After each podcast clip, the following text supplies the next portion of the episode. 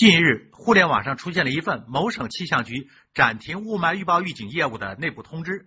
据财新网报道，中国气象局的官员透露，正与环保部沟通，联合发布霾预警。从公开报道来看，气象和环保两部门联合预报的机制仍在磋商过程中，但气象部门已单方面内部通知停止霾预警。这样的消息被传出，引发了社会公众的担忧。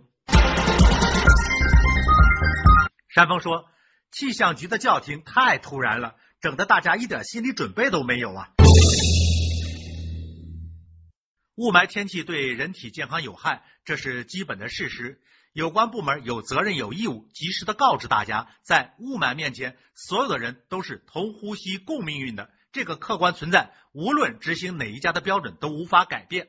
所以，从公众理解的意义上来说，气象局从自己的专业出发，按照国际通行的标准发布雾霾的预报预警机制，及时提醒社会各方加以预防，是在履行自己的正常职责。似乎没有什么必要还要和环保部门一致起来。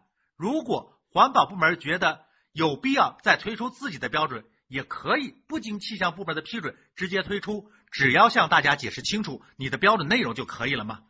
即使气象和环保部门之间。关于发布指标之间还需要达成某种共识，需要建立一种联合预报机制，那这也属于部门之间的协调工作，那就大大方方的向社会公开好了，跟大家讲清楚，你们准备建立一种什么样有效的新机制、新指标，这么做的意义是什么？为什么要遮遮掩掩的搞内部通知呢？而且，就算这种专业内容的协商多数人不明白，那你们慢慢协商就是了。等协商一致后，再停止雾霾的预报预警业务也不迟呀。